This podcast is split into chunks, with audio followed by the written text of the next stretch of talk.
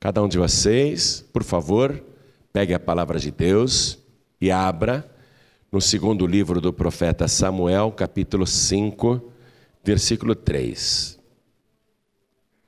Nós vamos ler dois versículos no capítulo 5. Nós vamos ler o versículo 3 e o versículo 6. Já achou? Tem alguém ao teu lado sem a palavra de Deus? Se tiver, mesmo não conhecendo a pessoa, aproxime-se dela para dividir a leitura. Mostre onde nós vamos ler. Está escrito o seguinte: Assim, pois, todos os anciãos de Israel vieram rei a Hebron, e o rei Davi fez com eles aliança em Hebron perante o Senhor, e ungiram Davi rei sobre Israel. Versículo 6. E partiu o rei com seus homens para Jerusalém contra os jebuseus que habitavam naquela terra e que falaram a Davi dizendo: Não entrarás aqui a menos que lances fora os cegos e os coxos, querendo dizer: Não entrará Davi aqui. Amém? Eu vou reler apenas o versículo 6, preste atenção. E partiu o rei Davi com seus homens para Jerusalém. Naquela época, Jerusalém não se chamava Jerusalém, chamava-se Jebus. Então, para a gente poder localizar melhor, eles falam Jerusalém, mas ele partiu para Jebus. E partiu o rei com seus homens para Jebus, contra os jebuseus que habitavam naquela terra, e que falaram a Davi, dizendo: Não entrarás aqui, a menos que lances fora os cegos e os coxos, querendo dizer: Não entrará Davi aqui. Amém? Agora eu leio mais uma vez o versículo 6 e cada pessoa que está comigo aqui na Paz e Vida do Parque do Chaves, São Paulo, Brasil, repete em seguida. Vamos lá. E partiu o rei. E partiu o rei. Oh, parabéns. Falaram bonito, hein? E partiu o rei, com seus homens para Jebus, contra os jebuseus que habitavam naquela terra e que falaram a Davi, dizendo: Não entrarás aqui, a menos que lances fora os cegos e os coxos, querendo dizer: não entrará Davi aqui. Amém?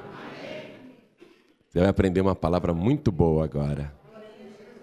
Que você vai usar para o resto da sua vida para conquistar.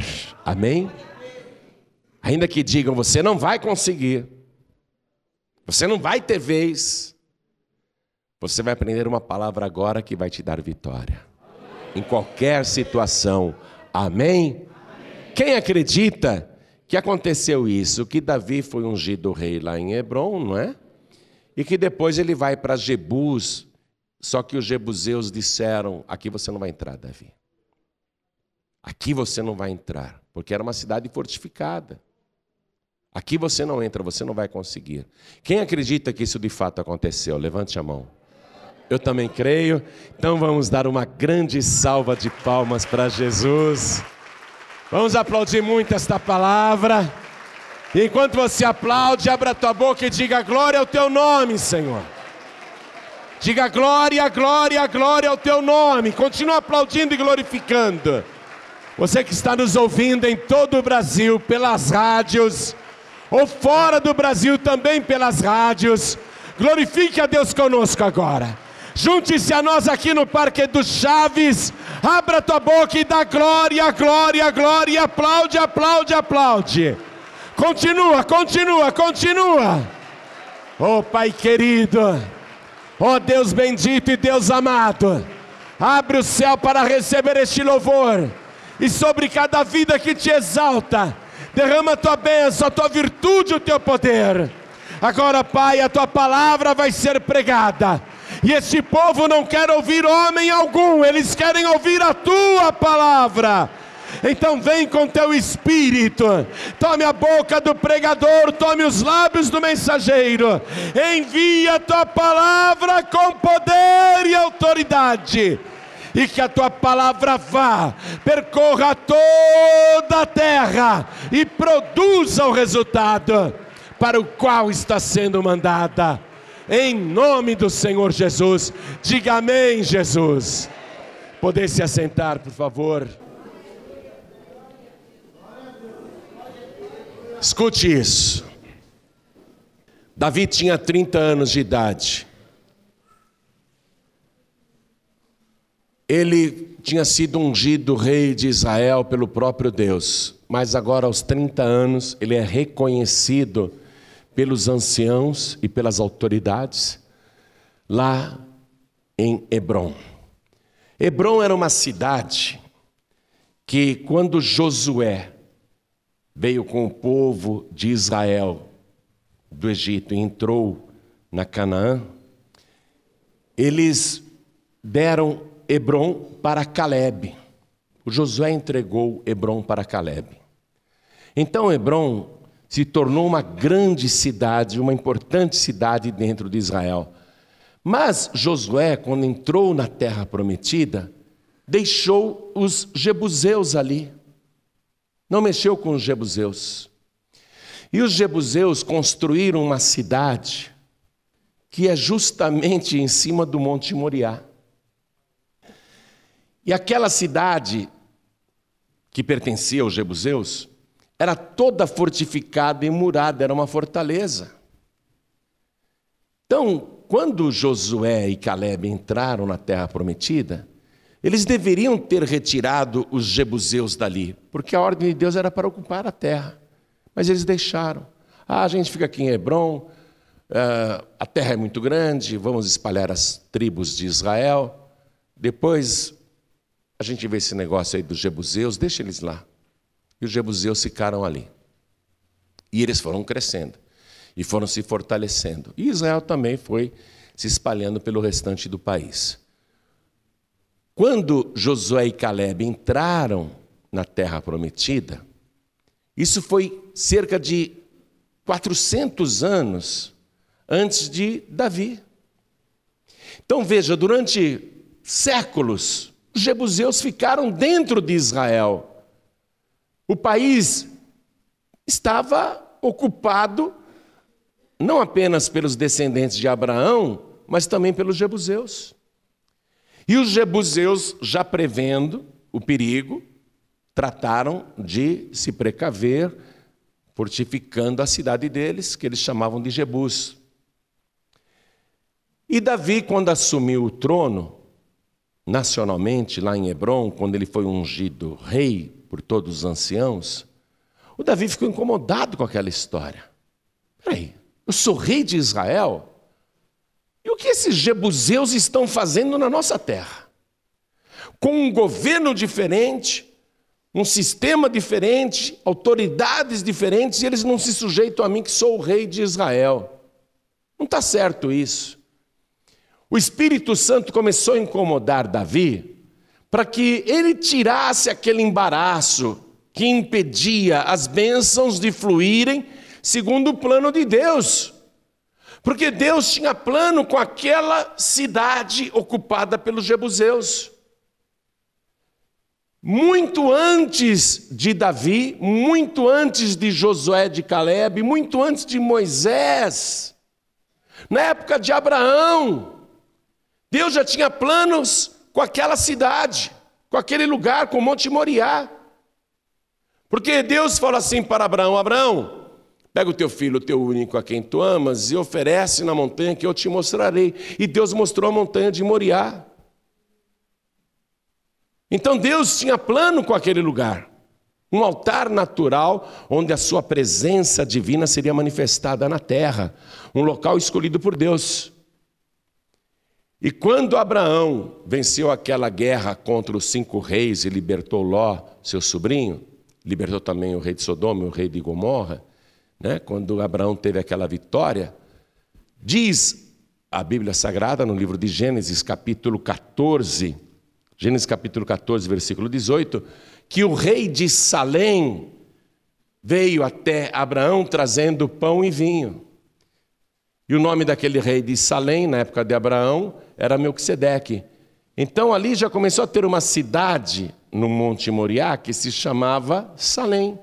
E Salém tinha um rei chamado Melquisedeque. E Melquisedeque é uma figura de Cristo. A carta aos Hebreus mostra isso o tempo todo.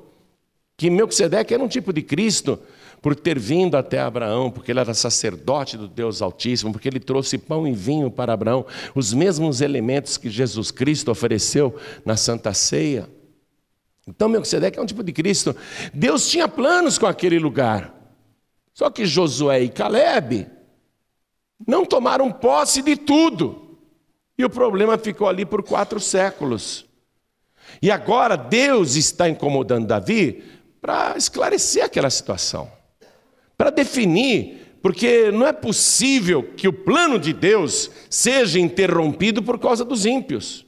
Porque os jebuseus não queriam saber de Deus, nem das coisas de Deus, nem da lei de Moisés. Eles não queriam saber do Deus de Abraão, nem do Deus de Davi. Como é que eles iriam ficar ali impedindo o plano de Deus infinitamente? Estariam lá até hoje. Se Davi não tivesse tomado a iniciativa de dizer: Eu vou conquistar Jebus, eu vou para cima dos Jebuseus, porque os Jebuseus não podem possuir aquilo que é nosso, os Jebuseus não podem ficar com aquilo que Deus nos deu. Esses ímpios não podem impedir o fluir do Espírito de Deus em nossas vidas. Nós temos que tomar uma providência. Então veja, Davi, ele está incomodado e aquele incômodo é dado pelo Espírito Santo. Você não pode se conformar com as situações que acontecem na tua vida, na tua casa, na tua parentela, na tua família e deixa por isso mesmo. Porque Pessoas ímpias estão atrapalhando o fluir de Deus na tua vida e você está deixando. A coisa está lá, está continuando, está continuando. E vai ficar assim até quando? Infinitamente? Até você morrer ou até Jesus voltar? Você não vai tomar nenhuma providência? Você vai deixar as coisas acomodadas como estão? Só piorando? Com os ímpios interferindo? Não pode, gente. As coisas têm que ser definidas, têm que ser esclarecidas. O que é de Deus é de Deus. O que não é de Deus, sai fora. O que não é de Deus, vai embora. É ou não é? O que não é de Deus, caia fora. Porque não dá para ficar atrapalhando a bênção de Deus. Só que Davi, quando foi para cima dos Jebuseus para conquistar Jebus, ele viu que não dava. Uma cidade murada e fortificada como aquela, uma fortaleza, no alto de um monte? Como que eu vou conquistar Jebus?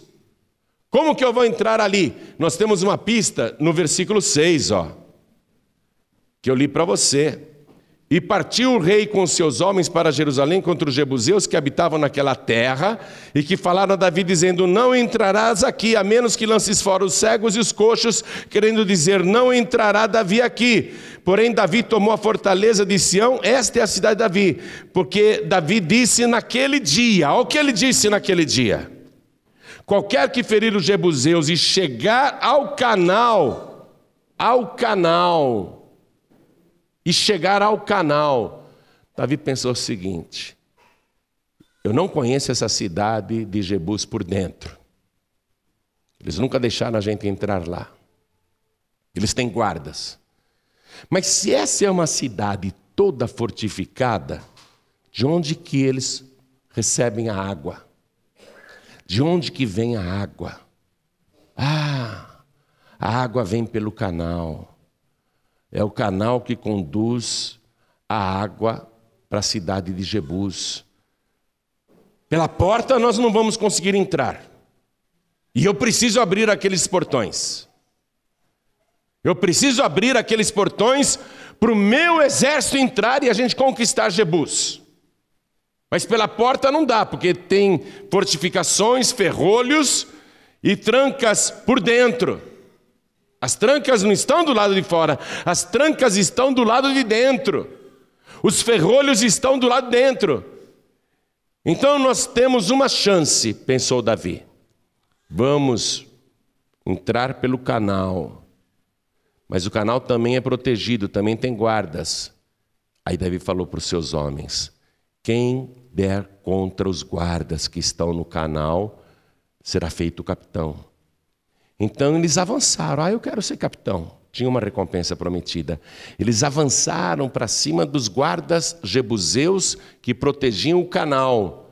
E aí, com o canal liberado, eles entraram pelo subterrâneo, sem saber o que encontrar. Eles foram nadando, carregando armas, no escuro. Olha que aventura, olha que coragem. E eles conseguiram entrar na cidade de Jebus através do canal de águas e se disfarçaram, andaram e foram até os portões. Ali eles derrotaram os guardas, né, os poucos homens que foram pelo canal, e abriram as trancas, tiraram os ferrolhos e escancararam os portões. Aí o exército de Davi pôde entrar em Jebus e ele conquistou Jebus. Por isso que você lê lá no livro de Apocalipse, capítulo 3, versículo 7. Você quer abrir aí, por favor, para conferir? Apocalipse, capítulo 3, versículo 7, quando o Senhor Jesus glorificado fala assim: Isto diz o que é santo, o que é verdadeiro, o que tem a chave de Davi,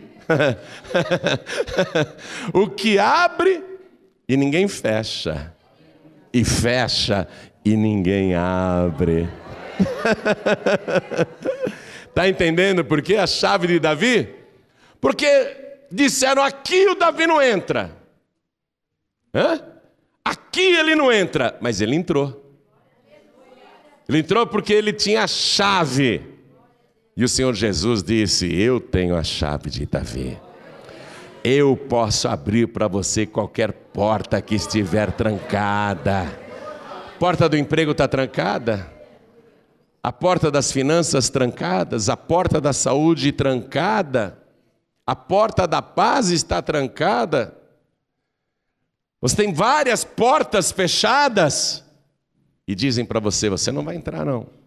Você nunca vai conseguir. Não é isso que muitos falam, que você nunca vai conseguir? Você ouve isso de pessoas da sua família, você ouve isso da sua parentela, ah, você não vai conseguir, você não vai conseguir. Você ouve isso na sua vizinhança, você ouve isso dos seus amigos e amigas. Mas esta palavra hoje está dizendo: eu vou fazer você conseguir o que quiser, porque eu tenho a chave de Davi. Quando eu abro, ninguém fecha, e quando eu fecho, ninguém abre. Eu vou abrir as portas para você. Agora, olha o segredinho. Por que que Davi conseguiu entrar em Jebus.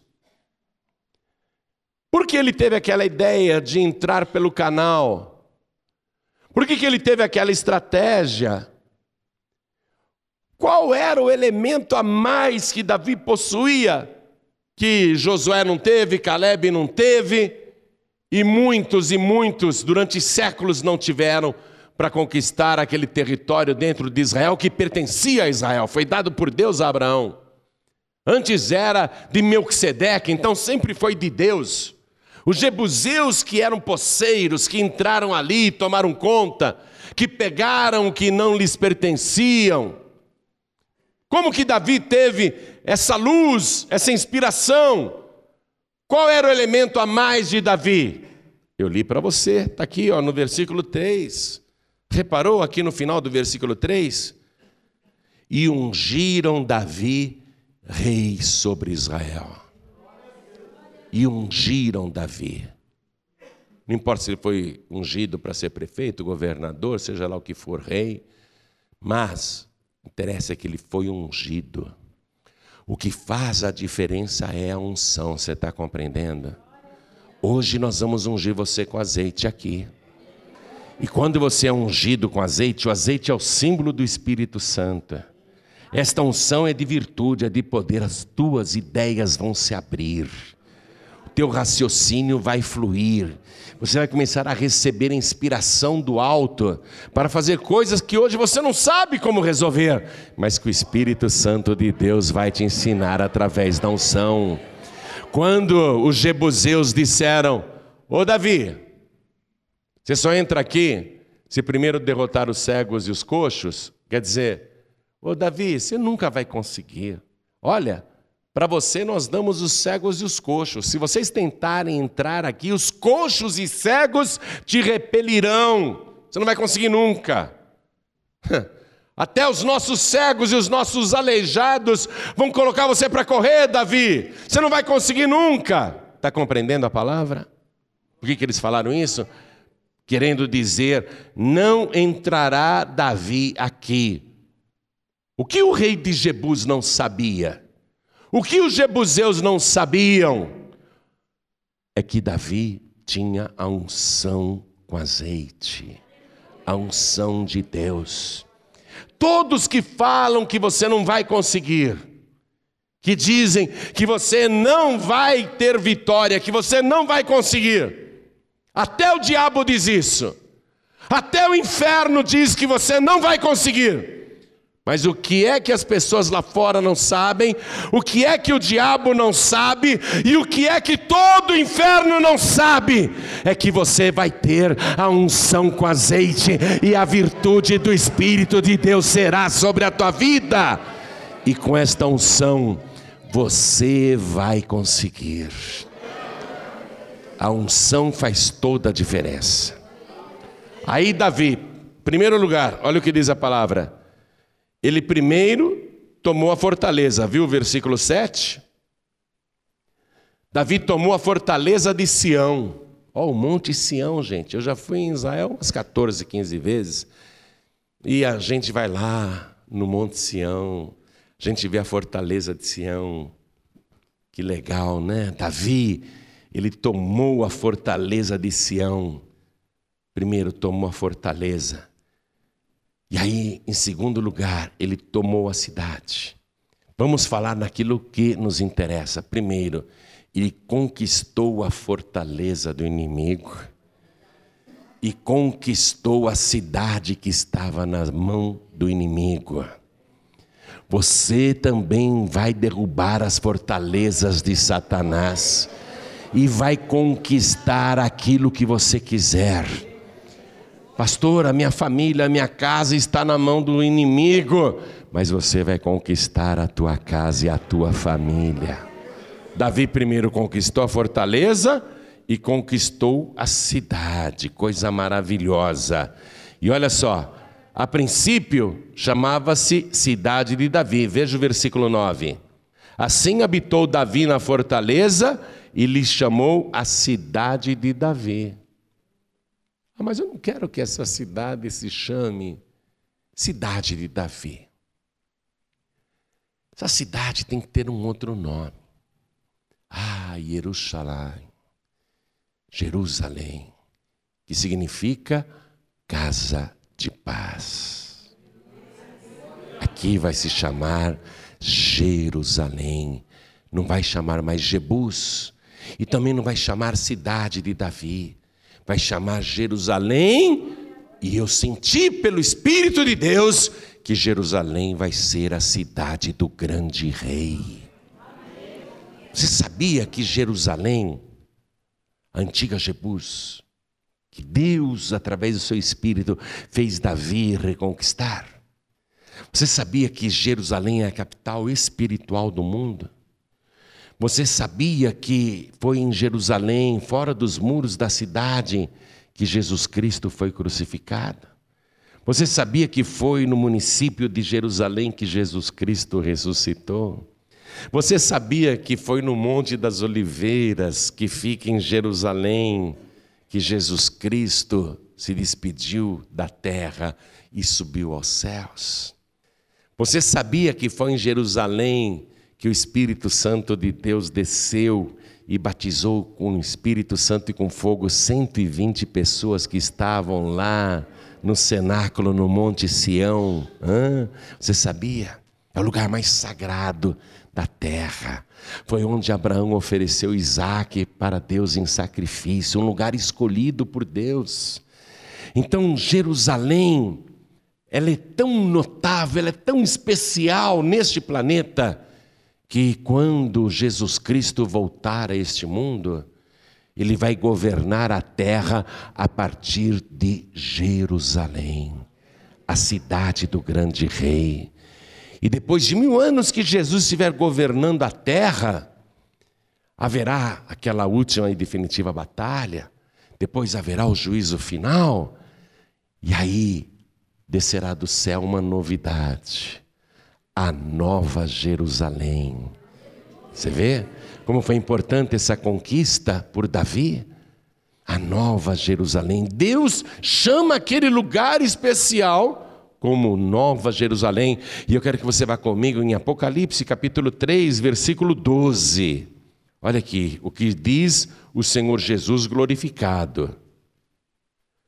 A quem vencer, eu farei coluna no templo do meu Deus, e dele nunca sairá.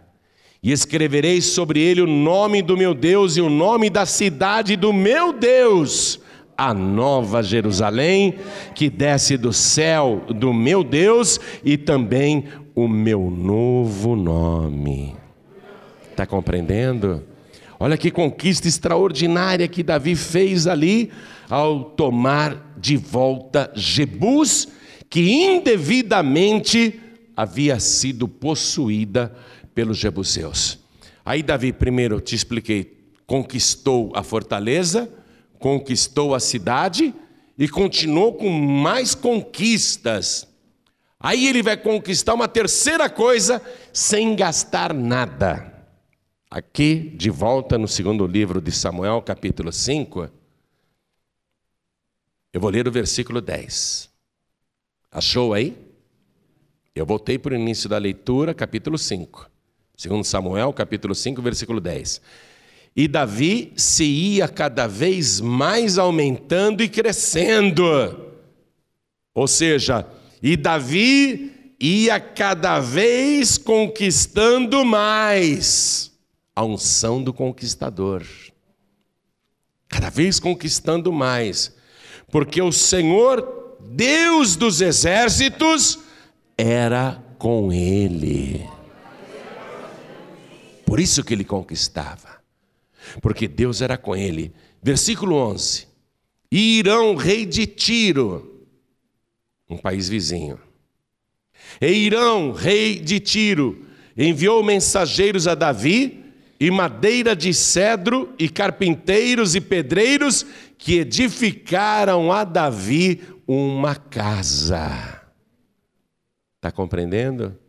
O rei lá de Tiro chamou os melhores empreiteiros, pedreiros, carpinteiros, fez uma comitiva, me reúnem todo o material, a madeira, os cedros do Líbano, a madeira de lei mais valorizada do Oriente Médio Peguem esta madeira e os materiais necessários, e eu estou mandando um mensageiro na frente para falar com o rei Davi.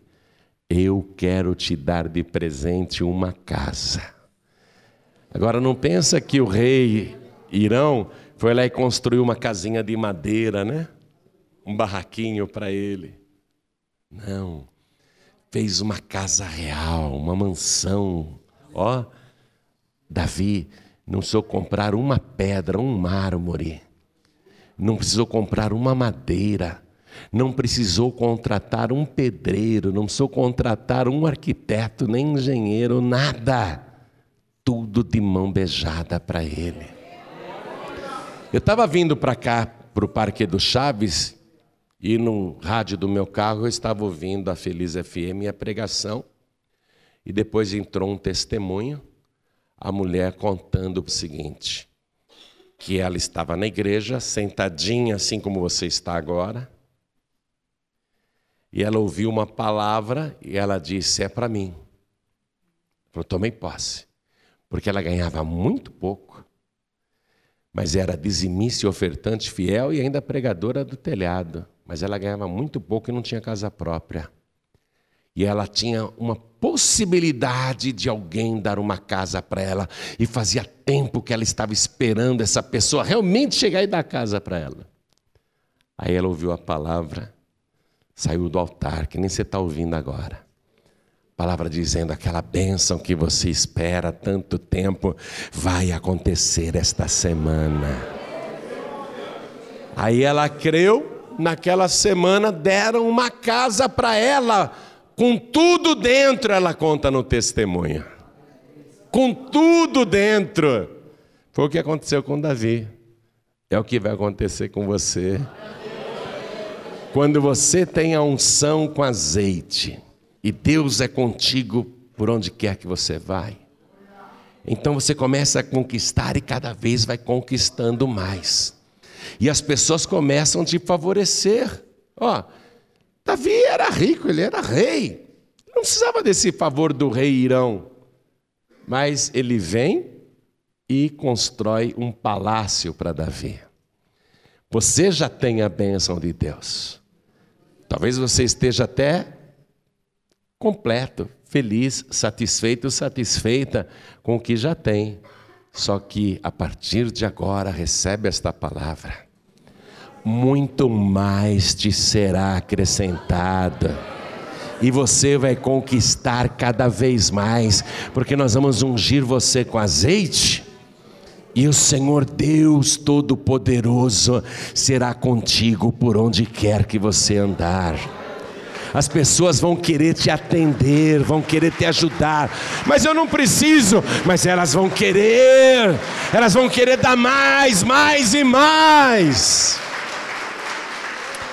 E Davi foi crescendo. Aí ele conquistou a casa. Casa é modo de dizer. Ele conquistou uma mansão. Hã? Benção maravilhosa.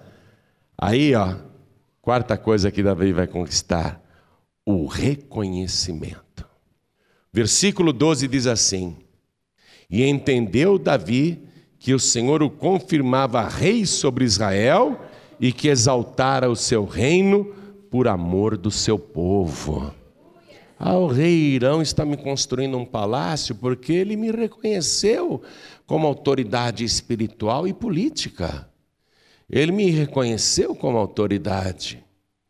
E aí Davi viu que realmente Deus estava fazendo ele conquistar o reconhecimento não só das pessoas que o conheciam, mas até das pessoas de longe. Vou dizer uma coisa: isso é muito importante. A gente conquistar as coisas e ninguém reconhecer é muito chato. Você fica até amargurado, amargurada.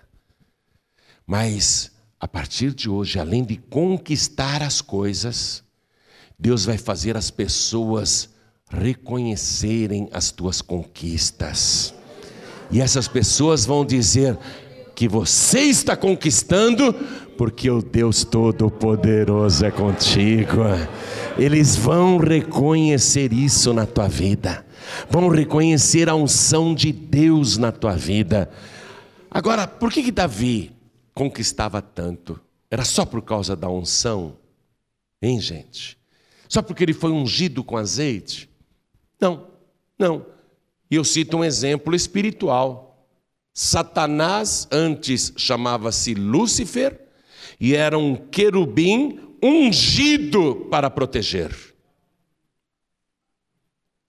Você viu no que ele terminou? O espírito das trevas. Não basta apenas a unção. Ah, então eu sou ungido, posso fazer o que eu quero. Não. Não era assim com Davi.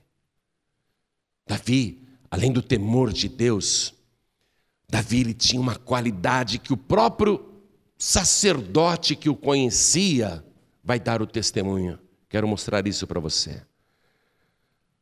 Davi tinha uma qualidade que o sacerdote testificava para todo mundo. Então não basta ser ungido, tem que ter essa qualidade. Vá comigo no primeiro livro de Samuel, capítulo 22. Nós vamos ler o versículo 14. 1 Samuel capítulo 22, versículo 14.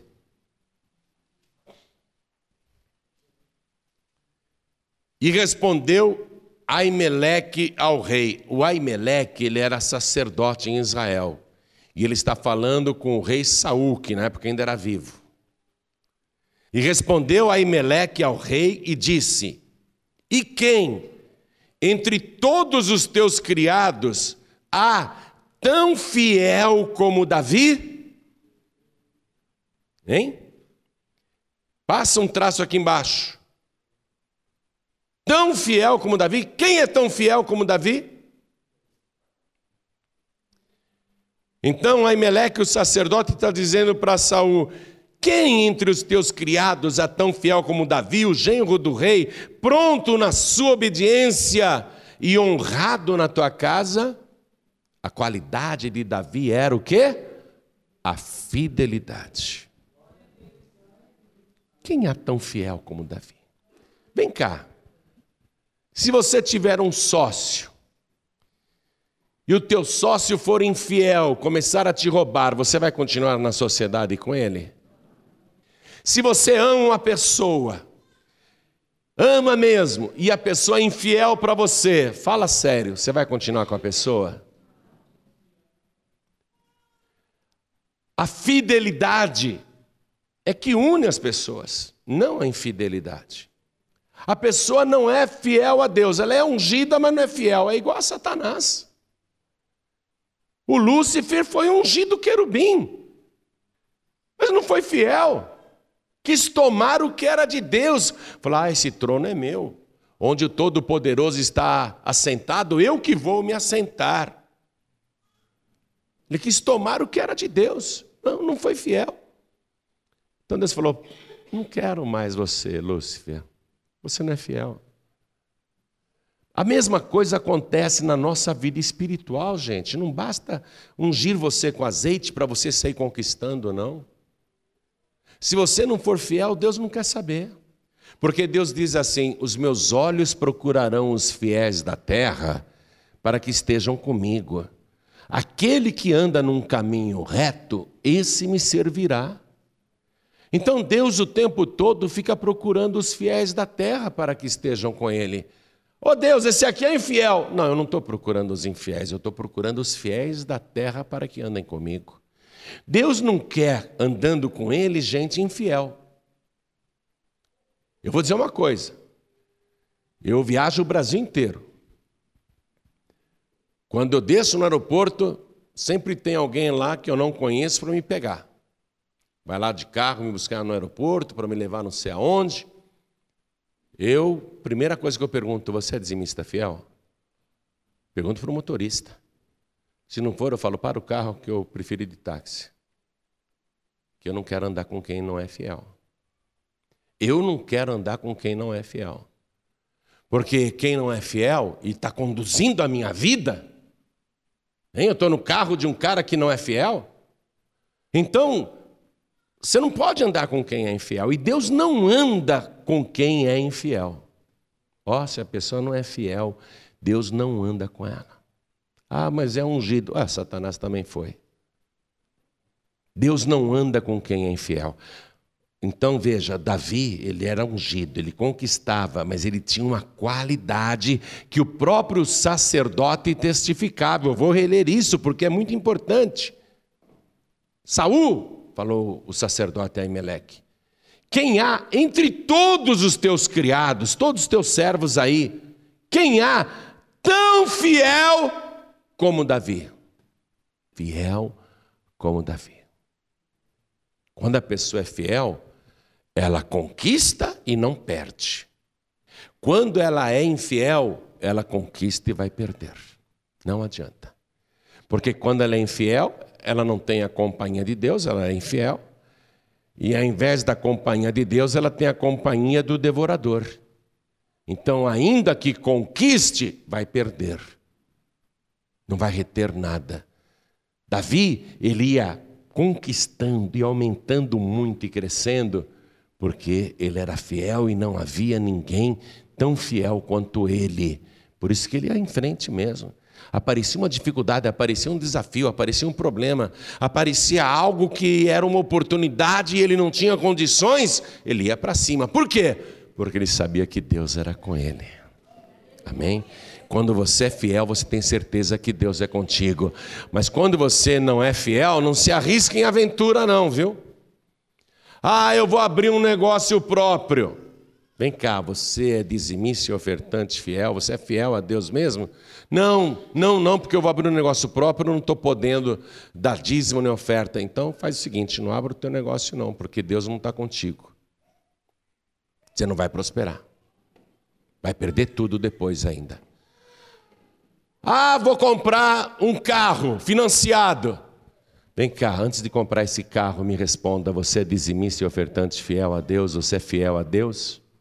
Não, eu estou juntando dinheiro para dar de entrada, não estou podendo dar o dízimo. Então, siga o meu conselho. Não compre financiado, porque você não vai aguentar pagar as prestações, você vai perder esse carro. Porque Deus não é contigo. Ah, eu vou comprar um apartamento financiado. Vem cá, você é fiel a Deus? Fiel nos dízimos e nas ofertas alçadas, fiel em tudo? Não, eu estou juntando dinheiro para dar entrada no apartamento, não estou podendo devolver o dízimo e oferta alçada. Então siga o meu conselho, não compre esse apartamento financiado, porque você não vai aguentar pagar as prestações, porque Deus não está neste negócio. O que fazia Davi crescer é que Deus era com ele por onde quer que ele andava. Eu li isso para você no versículo 10. Volte lá, segundo Samuel capítulo 5, versículo 10. E Davi se ia cada vez mais aumentando e crescendo, porque o Senhor, Deus dos exércitos, era com ele. É por isso que ele conquistava. Ele vive muitas e muitas conquistas. Aqui mesmo no segundo livro de Samuel, capítulo 8, olha lá comigo. Segundo livro de Samuel, capítulo 8, versículo 14. A parte B, quando a gente fala parte B, é o final do versículo. Olha o que diz aqui. E o Senhor ajudava a Davi por onde quer que ia. O Senhor ajudava Davi por onde quer que ia. Por quê? Porque não havia ninguém tão fiel quanto Davi. Você pode dar as melhores desculpas para Deus. Eu não dou o dízimo nem oferta alçada porque o dinheiro não sobra, ou porque eu ganho pouco, ou porque eu estou juntando para outra coisa, ou porque eu tenho muita dívida para pagar. Você pode ter desculpas excelentes, mas você não é fiel. E Deus não é contigo. E Deus não vai te ajudar a sair dessa dificuldade. Você conquista quando você é fiel.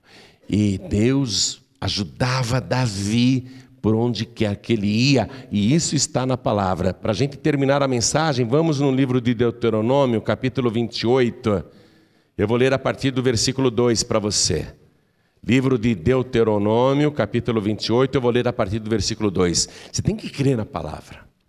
Você tem que aprender o segredo para conquistar. Porque se você não é fiel, você conquista e vai perder, o devorador vai entrar. Não adianta nada. Olha aqui. E todas estas bênçãos virão sobre ti e te alcançarão quando ouvires a voz do Senhor teu Deus. Tem que ouvir a voz do Senhor. Não pode ouvir e deixa para lá. Não pode entrar por um ouvido e sair pelo outro. Não pode conhecer a palavra e não pôr em prática. Não adianta, gente, é perda de tempo. São tentativas inúteis. E todas estas bênçãos virão sobre ti e te alcançarão. Ó, oh, as bênçãos correm atrás de você até te alcançar. E te alcançarão quando ouvires a voz do Senhor teu Deus. Bendito serás tu na cidade e bendito serás no campo. Davi falava: onde eu for, eu posso estar no meio do campo apacentando ovelhas, eu enfrento o leão e o urso e tenho vitória eu conquisto a minha ovelha que estava sendo roubada, porque Deus é comigo. Seja no campo ou na cidade, eu vou conquistar a cidade de Jebus para Deus. Você está compreendendo? Bendito serás na cidade e no campo. Bendito o fruto do teu ventre, o fruto da tua terra e o fruto dos teus animais, e a criação das tuas vacas e os rebanhos das tuas ovelhas. Aqui está falando dos teus filhos e das tuas propriedades. Eu, quando a minha cachorrinha, agora eu tenho um cachorrinho também, agora eu tenho um casal. Quando meu cachorrinho ficou doente agora, eu oro a Deus, coloco a mão no bichinho e oro. Você pensa que eu sou doido? Não, eu estou aqui na Bíblia. Meu Deus, o Senhor prometeu que até os meus animais seriam abençoados. Meu cachorrinho não pode morrer, não. Amém? Aqui é promessa de Deus. Meus filhos, eu não posso perder meus filhos. Eu não posso. Não, meu Deus, o Senhor prometeu que os meus filhos serão abençoados. Está compreendendo isso? São bênçãos que você tem direito quando é fiel a Deus. Versículo 5: Bendito o teu cesto e a tua amassadeira, ou seja, o teu trabalho. Bendito serás ao entrares e bendito serás ao saíres. Pode viajar sem medo, que não vai acontecer acidente nenhum. Pode sair de manhã para trabalhar, que você vai voltar para casa no fim do dia, no fim do expediente. Bendito serás ao entrares e bendito serás ao saíres. Versículo 7. O Senhor entregará os teus inimigos que se levantarem contra ti, feridos diante de ti. Por um caminho sairão contra ti, mas por sete caminhos fugirão de ti. vou falar uma coisa. Eu tenho pessoas que me perseguem, mas quando alguém se levanta contra mim, eu já sei o que vai acontecer com a pessoa. Porque está na Bíblia. Todos os inimigos que se levantarem contra você, eles podem vir unidos. Eles podem vir como se fossem um só, de uma vez, para tentar te derrubar, te destruir. Mas a palavra está dizendo: eles virão unidos contra ti, mas se dispersarão por sete caminhos e fugirão de ti. Fugirão de ti. Versículo 8. O Senhor mandará que a bênção esteja contigo nos teus celeiros e em tudo no que puseres a tua mão, e te abençoará na terra que te der o Senhor teu Deus. Hein? Tudo que você puser a mão, se você é fiel, vai prosperar e vai dar certo. É a bênção de Deus. Deus vai mandar a bênção estar na tua mão. Versículo 9: O Senhor te confirmará para si por povo santo, como te tem jurado, quando guardares os mandamentos do Senhor teu Deus e andares nos seus caminhos. E todos os povos da terra virão que és chamado pelo nome do Senhor e terão temor de ti. Reconhecimento, conquistar reconhecimento. Versículo 11: E o Senhor te dará abundância de bens, ó, abundância de bens. Não vai ficar faltando as coisas. Ah, pastor, o feijão agora está muito caro, tive que cortar o feijão da minha refeição. Espera um pouquinho. Espera um pouquinho, está faltando coisa. Está faltando comida até. Está faltando roupa, sapato. Está faltando dinheiro. Ó, o Senhor te dará abundância de bens. No fruto do teu ventre, e no fruto dos teus animais, e no fruto da tua terra, sobre a terra que o Senhor jurou a teus pais te dar. O Senhor te abrirá o seu bom tesouro, o céu. Deus vai abrir o seu bom tesouro para você para dar chuva à tua terra no seu tempo e para abençoar toda a obra das tuas mãos. Diga, para abençoar toda a obra das minhas mãos. E olha o que diz a palavra: e emprestarás a muitas gentes, porém tu não tomarás emprestado. Não vai ficar em mão de banco, em mão de agiota, não vai ficar pedindo aí para parentes, se humilhando, pedindo emprestado, as pessoas te arrumando com a maior má vontade, você sofrendo. A palavra de Deus está dizendo que não vai ser assim, não. Pelo contrário, é você que vai emprestar para muita gente. E não vai pedir emprestado para ninguém. Quando você é fiel a Deus. E o Senhor te porá por cabeça e não por cauda, e só estarás em cima e não debaixo, quando obedecerdes aos mandamentos do Senhor teu Deus, que hoje te ordeno para os guardar e fazer, e não te desviarás. Preste atenção. Tem de cristão desviado, meu Deus do céu. Deus está falando, e não te desviarás. Que história é essa? Ah, estou sem igreja. Ah, não estou congregando mais em lugar nenhum. Ah, mas eu continuo acreditando em Deus, continuo fazendo minhas orações, lendo minha Bíblia. É, mas já tem um tempão que você não toma santa ceia, né, meu filho e minha filha? Está desviado, está andando aí com pessoas do mundo, está voltando a falar palavrão, contar piada suja, está voltando a fazer coisas erradas. Pede perdão, depois se arrepende, né? Mas está desviado, está desviado. E Deus está falando, e não te desviarás de todas as palavras que hoje eu te ordeno, nem para a direita, nem para a esquerda, e mais, para andares após outros deuses para os servires. Pastor, eu me desviei, mas eu não estou servindo outros deuses. Jesus disse: não podeis servir a Deus e a Mamon.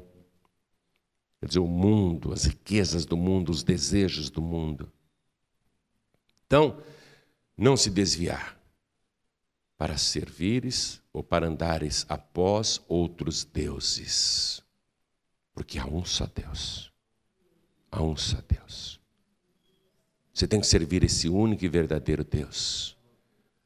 A primeira carta de Paulo para Timóteo, capítulo 2, versículo 3, traz esta palavra. Estou agora no Novo Testamento. Porque há um só Deus. Por que, que você vai servir a este Deus? Porque há um só Deus. Há um só Deus. Não adianta você querer servir o mundo ou outras filosofias religiosas. Porque há um só Deus. E um só mediador entre Deus e os homens, Jesus Cristo, homem, o qual se deu a si mesmo em preço de redenção por todos, para servir de testemunho a seu tempo. Vamos ficar todos de pé, igreja. Preste atenção nisso. Preste atenção nisso servir a Deus com integridade de coração e com fidelidade, para ter direito a todas as bênçãos que Ele determinou para os que são fiéis, para os que ouvem a Sua palavra, porque as bênçãos de Deus já receberam ordem. Deus disse: bênçãos, corram atrás daqueles que são fiéis. As bênçãos estão na terra correndo atrás de quem é fiel. Ah, não, esse não é fiel, então não vou correr atrás dele. Ah, esse é fiel, deixa eu correr atrás dele. Essa é fiel, deixa eu correr atrás dela. As bênçãos receberam ordem para correr atrás de quem é fiel. Agora, e se a pessoa nem de Cristo é? E se a pessoa nem serve a Deus, hein? Está no mundão, está fazendo coisas erradas, está aprontando, está agindo contra a própria alma, contra a própria consciência. O que seria de uma pessoa assim? Que está pior do que o cristão infiel. Porque o cristão infiel, ele entregou a vida para Jesus, ele está na igreja, ele é infiel. Um dia ele vai se tornar fiel. Um dia ele vai ouvir a voz do Senhor Deus, ele vai se tornar fiel. Mas o que dizer daqueles que nem de Cristo são oficialmente? Porque você só pode dizer que é de Cristo se o teu nome estiver escrito no livro da vida do Cordeiro. Eu sei que eu sou de Cristo, porque meu nome está escrito no céu. E eu já vi numa visão, eu estava em Lisboa, Portugal, e eu vi o meu nome escrito com letras grandes e numa letra celestial toda rebuscada, e eu vi o meu nome como ele é escrito no céu. Eu vi. Eu sei que o meu nome está no livro da vida, mas eu não me desvio, não. Eu fico firme, eu sou teimoso. Porque eu sei que só tem um Deus, não me vem contra história, não. Não me vem com filosofia, não me vem com religiosidade, não me vem com doutrinas estranhas. Só existe um Deus. E um só mediador entre eu e este Deus é Jesus Cristo. Eu só sirvo Jesus Cristo, não sirvo mais ninguém. E sou fiel a este Deus. Então sei que o meu nome está escrito no livro da vida e eu zelo todos os dias para o meu nome não ser riscado. Porque se eu me desviar, se eu começar a agir mal, o meu nome é riscado do livro da vida. Então eu zelo para o meu nome continuar lá. Eu tenho que vencer. Jesus disse: Ao que vencer, de maneira nenhuma riscarei o seu nome do livro da vida. Então eu fico firme. Eu não dou brecha, não. Eu sou fiel. Então eu quero que você, primeiro, tenha a certeza absoluta que pertence a Jesus Cristo. Pastor, será que eu sou? Eu gostaria de ser. Você gostaria de ser? Quem aqui gostaria de ter a certeza absoluta que é de Jesus Cristo? Levante a mão. Todos que querem ter a certeza, todos. Pastor, eu quero ter a certeza absoluta que eu sou de Cristo. Ok. Pastor, eu não sei se eu sou. Eu gostaria, mas eu não sei se eu sou. Eu acabo com essa dúvida agora. Eu acabo com essa tua dúvida já. Eu tenho uma fórmula infalível que o próprio Deus me deu, que se você atender, você vai ter certeza absoluta que o teu nome está escrito no livro da vida. Se você receber Jesus Cristo como teu único, suficiente, exclusivo e eterno Salvador. E quando eu digo isso, não é simplesmente achar Jesus legal, porque eu posso ir em qualquer presídio do Brasil e perguntar para os presos: Você gosta de Jesus? Muitos vão me dizer: Ó, oh, claro que eu gosto, olha o meu crucifixo aqui. Outro vai dizer: Claro que eu gosto, tatuei o nome dele aqui no meu ombro, ó, ó, ó o nome de Jesus tatuado aqui no meu braço, ó. Olha o outro preso falando, ó, ó, eu tatuei o rosto de Jesus aqui nesse outro braço, ó. E por que você foi preso? Ah, tráfico de drogas. Também era viciado. E você, por que foi preso? Ah, envolvi numa briga, matei dois. E você? Ah, porque eu estuprei, depois matei. Acreditar em Jesus não é isso, não, minha gente. Acreditar em Jesus é servir a Jesus Cristo. Receber Jesus é servi-lo. Fugir do mal fugir das coisas erradas, fugir do pecado, ser fiel a Deus, amá-lo com todo o coração, com toda a alma, com todo o entendimento e com todas as forças. É isso. E não é uma campanha de oração, não, não é durante sete semanas. É até o fim, porque Jesus disse: quem perseverar até o fim será salvo. Trata-se de uma mudança radical de vida. Buscar ao Senhor passa a ser prioridade. Davi tinha isso. Davi dizia: Eu prefiro, Senhor, um dia nos teus átrios, um dia na tua casa, do que mil dias em qualquer outro lugar. Tem gente que diz: Ah, eu prefiro uma semana na Europa do que ir para a igreja. Davi não dizia, não. Eu não troco a tua casa por mil dias em qualquer outro lugar. Um dia na tua casa eu não troco por mil dias em nenhum outro lugar. Esse era o Davi. Por isso que ele conquistava, por isso que Deus o ajudava por onde quer que ele ia. E é isso que Deus hoje veio trazer para você. Deus veio abrir a tua mente mostrar o que está faltando para você ser essa pessoa bem-sucedida, esta pessoa feliz. Você ver a bênção dentro da tua casa. Você ver a bênção no teu trabalho, ver a bênção nas tuas mãos e em tudo que você faz. Hoje Deus veio trazer esta palavra para você sair dessa situação complicada em que você se encontra. E Ele vai fazer uma verdadeira revolução. Deus pegou Davi de lá do curral das ovelhas e o colocou no lugar mais alto da nação. Deus vai tirar você do fundo do poço e Ele vai te exaltar. Você tem que falar: Eu sou de Cristo, eu entreguei minha vida para Ele. Eu entreguei e tive testemunhas. Pastor João Ribe foi testemunha, os anjos foram testemunhas, a igreja foi testemunha. Eu tenho certeza que o meu nome está escrito no livro da vida.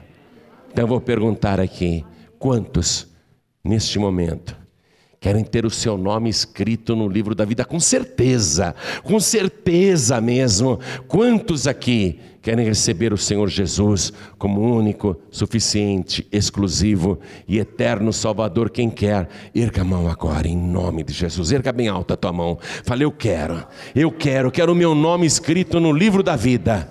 Todos que ergueram as mãos, vem aqui para frente agora, vem para cá, saia do teu lugar e vamos aplaudir ao nome de Jesus por cada vida que está chegando. Isso, vamos aplaudir, vem para cá, vem para cá. Vem para cá, vem para cá, vamos aplaudir mais. Abre caminho para eles passarem, isso. Vamos aplaudir mais, vamos aplaudir mais. Oh, glória! Chega mais perto, chega mais para cá, chega mais para cá, isso. Eu quero chamar aqui os filhos pródigos também. Quem são os filhos pródigos? São pessoas que conhecem a palavra, que sabem quem é Deus, quem é Jesus, que não adoram outro Deus, mas neste momento estão sem igreja nenhuma, não estão congregando em lugar nenhum Estão assim, como ovelha sem pastor. Estão como ovelha solta no pasto. Não estão com o rebanho. Filho pródigo, filha pródiga, ouve esta palavra, você que está sem igreja. Ainda que você diga, olha, eu não estou frequentando igreja nenhuma, mas não ando fazendo coisa errada. Ainda assim você está separado, separada do corpo de Cristo. E nós temos que ligar você no corpo de Cristo. Porque Jesus Cristo ele vai buscar a igreja e os membros da igreja subirão. Se você não estiver ligado ao corpo, que é a igreja, como que você subirá? Então, você que não tem igreja, você que não está fazendo grandes coisas erradas por aí, só não está congregando em lugar nenhum, faz o seguinte: vem aqui para frente agora também, em nome de Jesus, porque Jesus disse o seguinte: o que ligares na terra será ligado no céu. Nós vamos te ligar aqui no corpo de Cristo. Nós vamos te ligar aqui e você estará ligado, ligada no corpo de Cristo. Vem para cá. Vem para cá, vem para cá, vem do jeito que você está. Pastor João Ribe, eu tenho vacilado em outras áreas. Tem dia que a minha fé está lá em cima. Mas tem dia, pastor, que eu fico pensando em desistir, não tenho vontade de continuar. Tem dia que eu me sinto abatido, abatida, querendo parar. Eu gostaria de mudar. Eu quero ter aquela alegria do primeiro amor aquela disposição, aquele vigor de estar na igreja, trabalhar, evangelizar, orar, participar das atividades da obra. Pastor, eu quero voltar a sentir o meu coração pegando fogo. Eu quero voltar a sentir aquela alegria que eu sentia antigamente. Então vem aqui para frente em nome de Jesus que nós vamos orar e vai voltar esse fogo do espírito no teu coração. Vem para cá, vem. Vem para cá. Vai voltar essa alegria da salvação na tua vida. Vem para cá. Vem para cá. Vamos aplaudir mais ao nome do Senhor.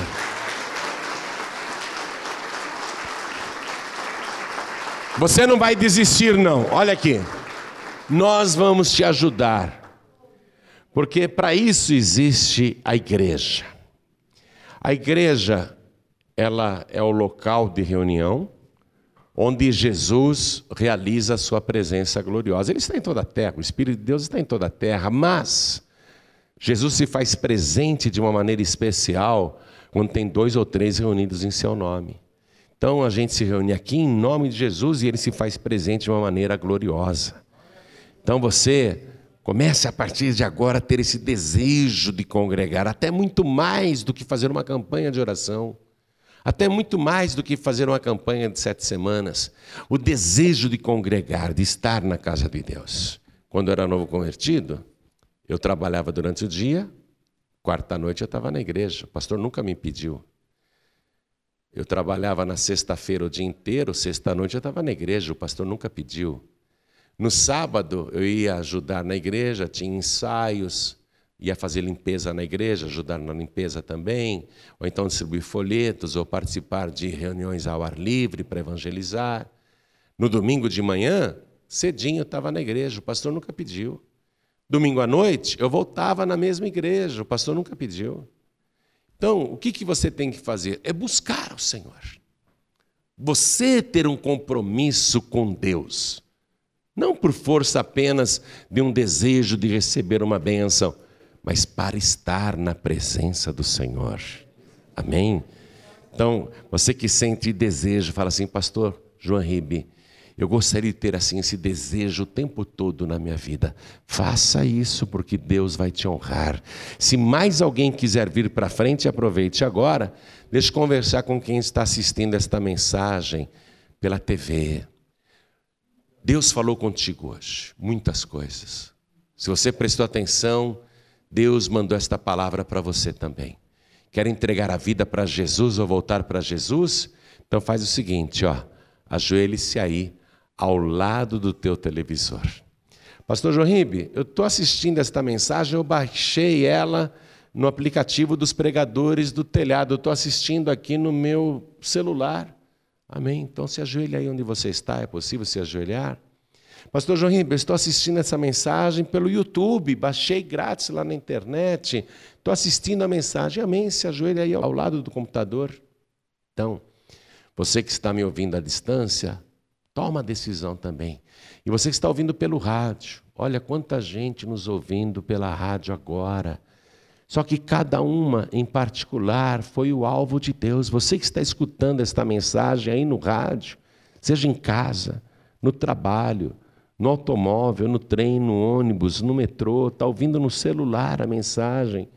Você que está escutando esta mensagem aí no hospital, onde você estiver, Deus te encontrou.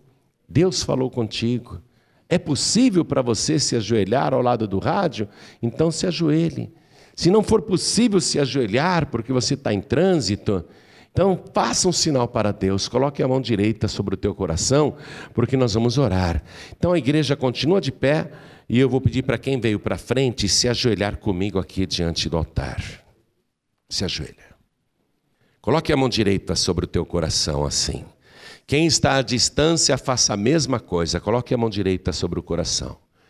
Cada pessoa que está entregando a vida para Jesus, ou voltando para Jesus, ou querendo ficar firme com Jesus, ore assim comigo: Meu Deus e meu Pai, meu Deus querido, meu Pai amado, o Senhor me deu o exemplo de Davi, e eu quero ser como ele, porque a tua palavra diz que Davi era o homem segundo o teu coração. E eu quero, meu Deus, que o meu coração seja segundo e seguindo ao Senhor. Eu quero, meu Pai, neste momento, me render totalmente a Ti e pedir o perdão dos meus pecados. Eu suplico ao Senhor que apague agora as minhas iniquidades e o Senhor apague as minhas transgressões e confirme o meu nome no teu santo livro, o livro da vida. Meu Deus bendito, meu Deus amado, me dá agora o renovo do teu espírito, me enche da tua presença. Me dá, Senhor, a alegria da minha salvação. E eu tenho direito a tudo isso, porque eu declarei que o Senhor Jesus é o meu único, suficiente, exclusivo e eterno Salvador. Meu Pai querido, quando esta oração terminar, eu quero me levantar com a certeza de que pertenço ao Senhor e que o meu nome está escrito no teu santo livro, o livro da vida. Em nome de Jesus, assim seja feito. Amém. Você acabou de receber as boas novas do Evangelho através de João Ribe Palharim. Um oferecimento dos pregadores do telhado. Participe da reunião de Paz e Vida. Para informações, acesse pazevida.org.br. Paz e Vida, lugar de gente feliz e ungida.